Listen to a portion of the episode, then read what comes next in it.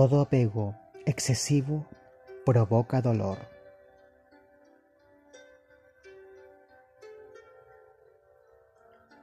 Mucha gente se pregunta si los objetos materiales son buenos o malos. En realidad, ni una cosa ni la otra son neutros. Lo importante no es el objeto en sí mismo, sino el corazón de la persona que lo administra. ¿Un martillo es bueno o malo? Es neutro. El uso que tendrá depende de la mano que lo sostiene. Las cosas materiales fueron creadas para estar a nuestro servicio, no a la inversa. Entonces, ¿por qué alguien se apega a las cosas materiales y se angustia y sufre cuando las pierde o no puede conseguirlas? Comencemos por definir qué es ser apegado a los objetos, a las personas o a determinadas circunstancias. El apego es una relación negativa, un pegamento emocional con alguien o algo. Cuando hay apego y perdemos a la persona o al objeto, como consecuencia sentiremos angustia. Si yo tengo algo y su pérdida me provoca angustia, allí hay apego. ¿Por qué el ser apegados nos causa dolor y frustración? Porque todo es temporal. Todo lo que vino a nuestra vida en algún momento se irá. Incluso este estuche de barro llamado cuerpo tiene fecha de vencimiento. Veamos algunas ideas sobre distintos tipos de apego. Apegos materiales. Muchos tienen apego hacia las cosas materiales podemos apegarnos a un automóvil, a la ropa, a un reloj, etc. ¿Por qué sucede esto? Porque ese objeto, por lo general costoso y de una marca determinada, nos permite acceder a un grupo de gente que utiliza esos autos, esa ropa, esos relojes. Así sentimos que pertenecemos a un grupo de élite y, a la vez, que no formamos parte del grupo de gente común. El apego material posee dos vías. Por un lado, nos permite acceder a un grupo exclusivo, lo cual me coloca más arriba en mi estima. Y por el otro, nos diferencia de los demás. Por ejemplo, si una persona se compra un Smart TV de muchas pulgadas, siente que pertenece al grupo de los que tienen un Smart TV de muchas pulgadas y no pertenece al grupo de los que ni siquiera tienen un televisor. Sin embargo, las cosas no fueron creadas para hacernos pertenecer o no a un grupo. El escritor francés Antoine de Saint-Exupéry contaba en su obra El Principito. A los mayores les gustan las cifras. Cuando se les habla de un nuevo amigo, jamás preguntan sobre lo esencial de él, nunca se les ocurre preguntar ¿qué tono tiene su voz? ¿Qué juegos prefiere? ¿Le gusta coleccionar mariposas? Pero en cambio preguntan ¿qué edad tiene? ¿Cuántos hermanos? ¿Cuánto pesa? ¿Cuánto gana su padre? Solamente con estos detalles creen conocerle. Las cosas no nos convierten en personas superiores ni inferiores a nadie en nuestros locos intentos renunciamos a lo que somos por lo que queremos ser. William Shakespeare. ¿Cómo saber si algo nos posee? Cuando tenemos algo y podemos dárselo a otro sin sufrir, lo tenemos. Pero si no lo podemos entregar sin sufrimiento, entonces ese objeto nos posee. Todo lo que tenemos pero no podemos entregar, en realidad no lo tenemos, sino que el objeto nos posee a nosotros y es nuestro amo. Dicho de otra forma, todo lo que podemos dar libremente no nos posee. Está muy bien tener cosas materiales y disfrutarlas, pero nuestro corazón no tiene que apegarse a nada. Esta es la única manera que podemos tener cosas y disfrutarlas sin culpa, es decir, ser felices. Apegos afectivos. En este grupo encontramos dos tipos de apego con respecto a la gente. En primer lugar, está aquel que a través de la manipulación consigue que uno se apegue afectivamente y no logre desprenderse. Muchas mujeres y también algunos hombres continúan extrañando a su expareja que los maltrató y manipuló. Otras personas dicen, yo sé que me miente y me engaña, pero no, lo o la puedo dejar. ¿Cómo se forma el apego afectivo? Cuando alguien se coloca en el papel de víctima, está armando un apego. Cuidado con el que se victimiza. Este tipo de lazo también se produce cuando nos llenan de miedo a través de frases como lo hiciste mal. ¿Por qué hablaste? Tú no puedes, pero yo sí puedo. Me necesitas. Te equivocaste. Cuando alguien te descalifica, al igual que cuando te llena de culpa, está armando un vínculo de manipulación. Si alguien que no te conoce te dice, te quiero mucho, también te está manipulando, porque si no te conoce, ¿cómo puede quererte mucho? Si miramos el objeto de nuestro apego con una simplicidad nueva, comprenderemos que no es ese objeto lo que nos hace sufrir, sino el modo en que nos aferramos a él. Matthew Ricard. No podemos vivir sin afecto, nadie puede hacerlo, pero sí podemos amar sin esclavizarnos.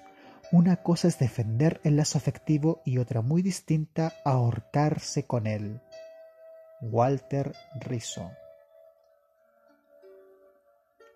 El segundo tipo de apego con respecto a la gente es el pegoteo afectivo.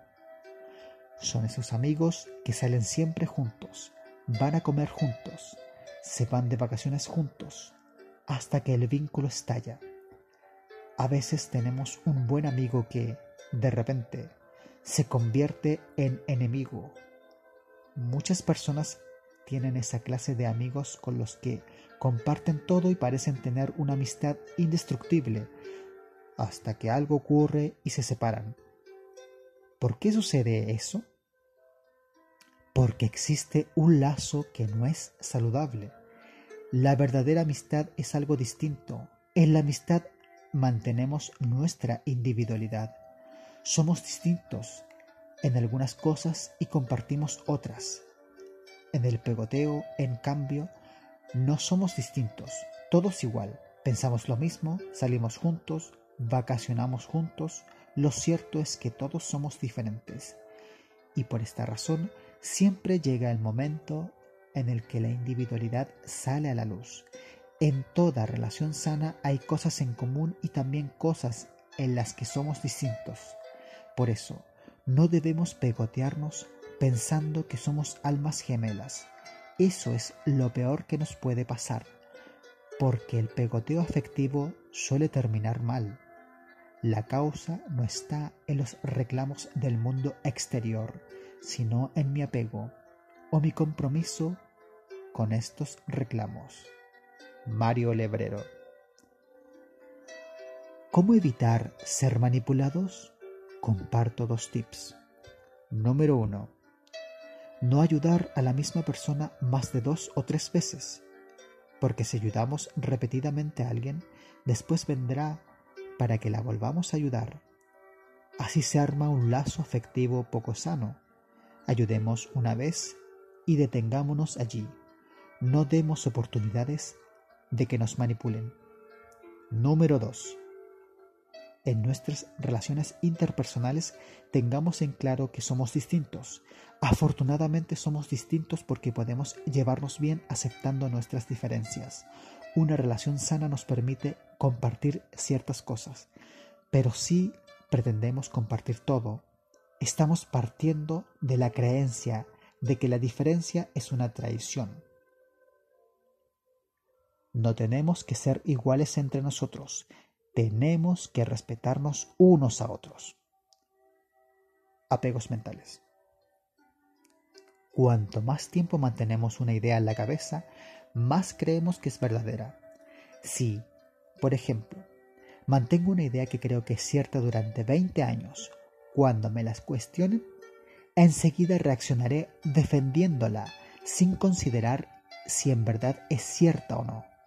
Nuestras ideas son afectivas, no son relacionales.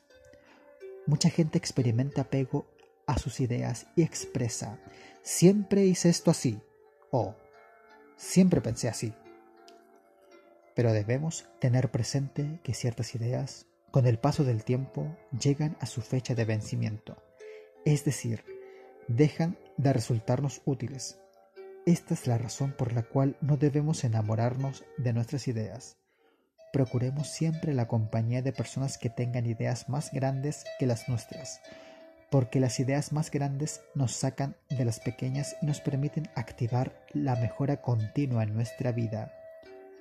Apegos tóxicos. La gente mala o negativa tiende a juntarse. Por ejemplo, Pilatos y Herodes eran dos líderes que se odiaban, pero se hicieron amigos con el objetivo de matar a Jesús. El enemigo de mi enemigo es mi amigo, es su lema. Algunos se hacen amigos de nuestros enemigos para causarnos molestia con su accionar. El lobo es solitario, pero para salir a cazar se junta con otros lobos. Los psicópatas no se aman entre ellos, pero suelen armar sociedades para destruir a las personas que consideran sus víctimas.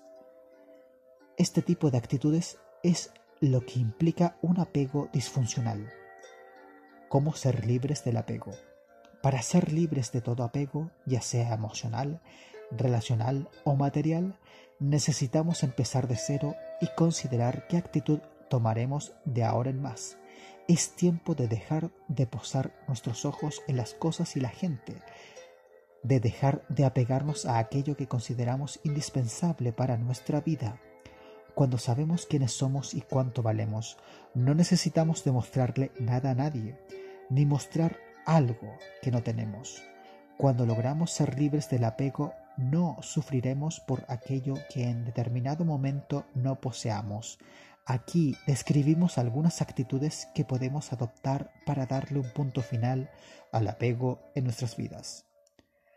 Recibir sin orgullo, desprenderse sin apego. Marco Aurelio.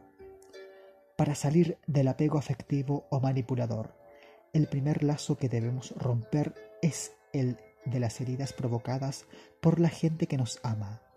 Cuando somos lastimados por seres queridos, se generan dos cosas, dolor y bronca. Si estas emociones se congelan en nuestra vida, se convierten en resentimiento. La única manera de romper la atadura de las heridas es perdonando. Cuando perdonamos, quebramos este lazo. Hay varias imágenes que ilustran esto. Un avión que se demora mucho tiempo en aterrizar, en algún momento se quedará sin combustible y se estrellará. En este ejemplo, perdonar sería hacer aterrizar el avión. Una persona que entra en tu casa sin permiso y la usurpa es un intruso. Aquí, perdonar sería el equivalente de echar a ese intruso de tu casa. La persona que te lastimó, que te ató, que esperabas que te diera cariño, te defendiera, te comprendiera y no lo hizo, ahora es un intruso. El dolor es un intruso en tu mente y perdonar es removerlo de ella. Si no lo haces, tendrás dos problemas. Lo que te hicieron más lo que ahora te estás haciendo a ti mismo. Perdonar no es olvidar ni decir, aquí no ha pasado nada, sino ser libre y no permitir que el pasado se repita en el presente y que el dolor del ayer te siga lastimando hoy. Perdonar significa literalmente desatarse. No importa lo que tus padres o la gente te hicieron, cuando perdonas, rompes esa soga y eres libre. Cuenta una historia conocida cuando aún Alemania estaba dividida.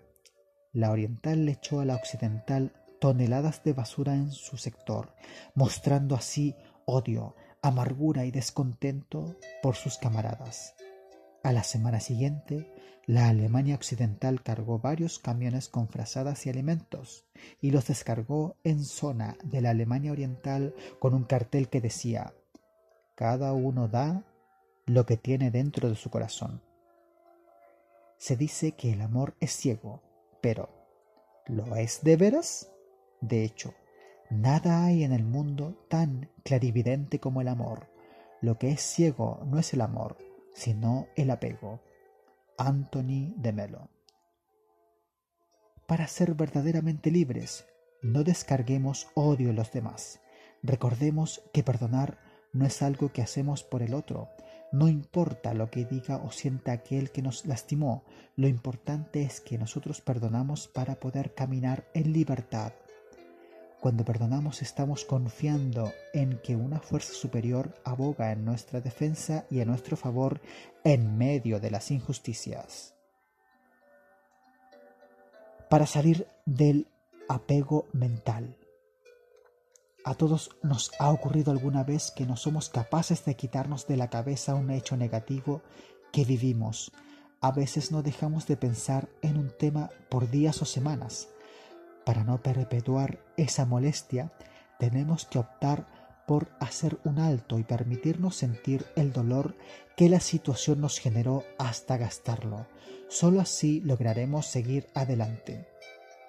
Cuando no soltamos un hecho doloroso que experimentamos en el pasado, quedamos anclados en el ayer y no podemos disfrutar de la vida y de sus cosas buenas en nuestro presente. Lamentarnos eternamente por lo sucedido es totalmente inútil, porque toda vez que nos creamos sufrimiento, generamos oscuridad, caemos en una especie de pozo que se llena hasta rebalsar con nuestras lágrimas y lamentos. Cualquier persona capaz de enfurecerte se convierte en tu capitán.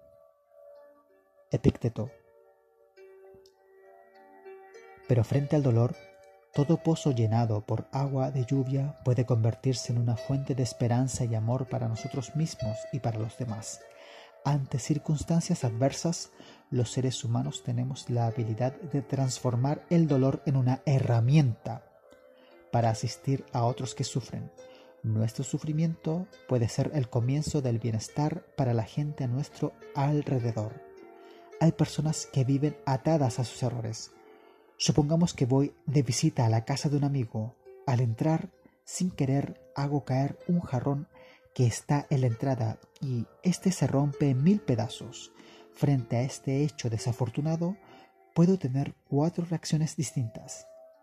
La primera es preguntar, ¿quién puso este jarrón acá?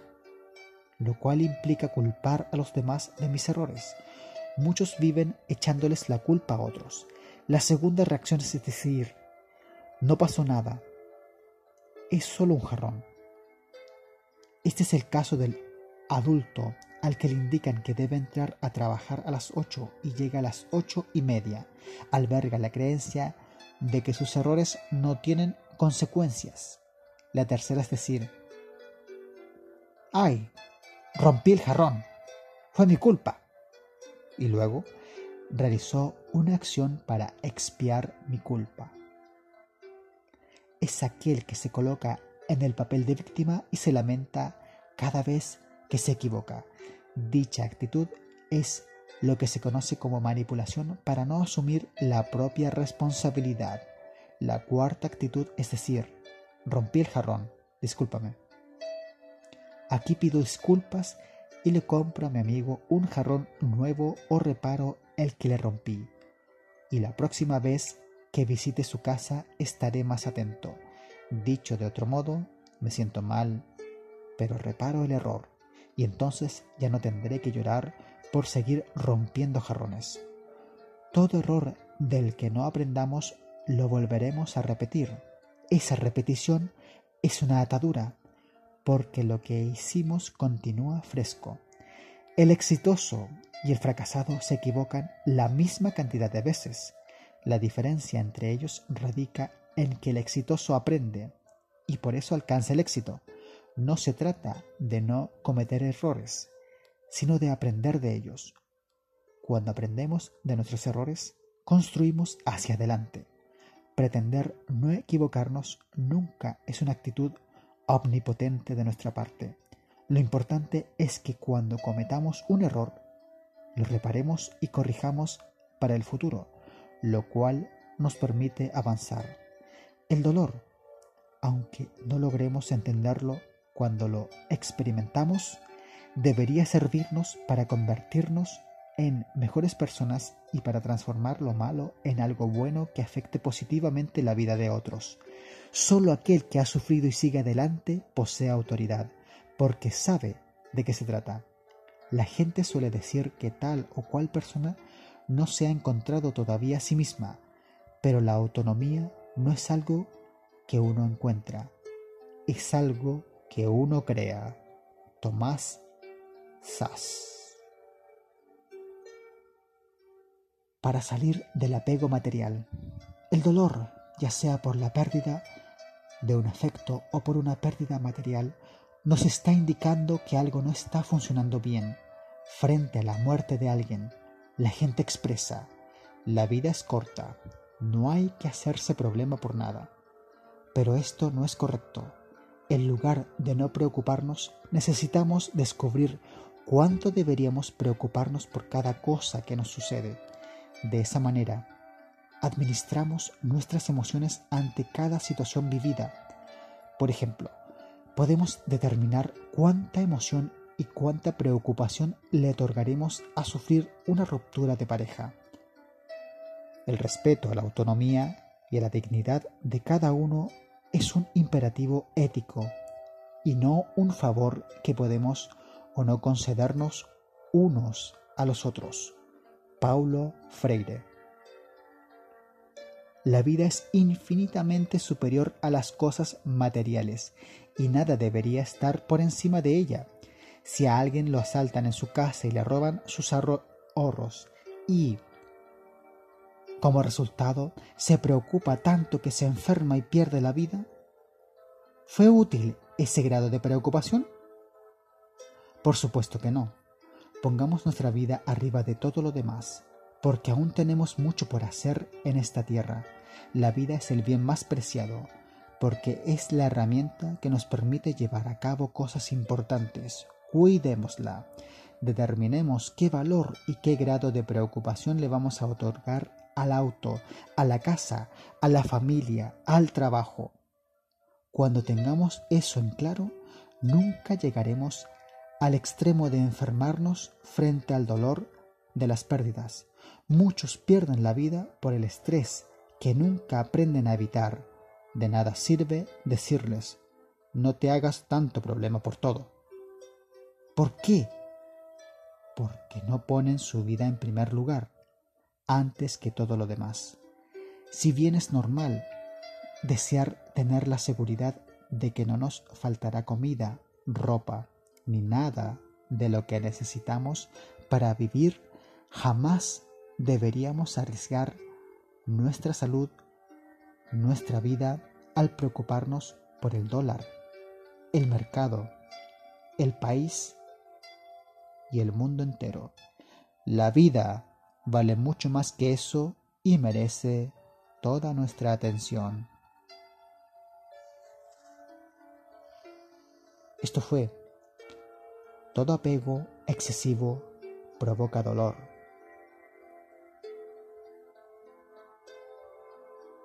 Mi nombre es Juan.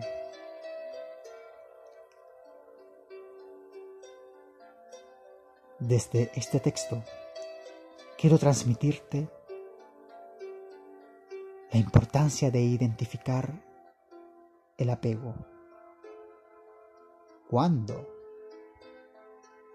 es un apego sano y cuándo es un apego tóxico que puede invalidarte y afectarte en el plano físico, mental y emocional, y también espiritual. Somos seres de energía, somos seres espirituales.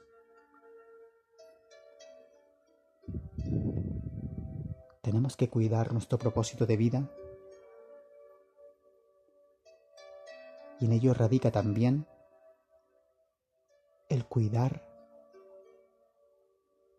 el apego. No caer en sabotajes para que este apego se convierta en una carga.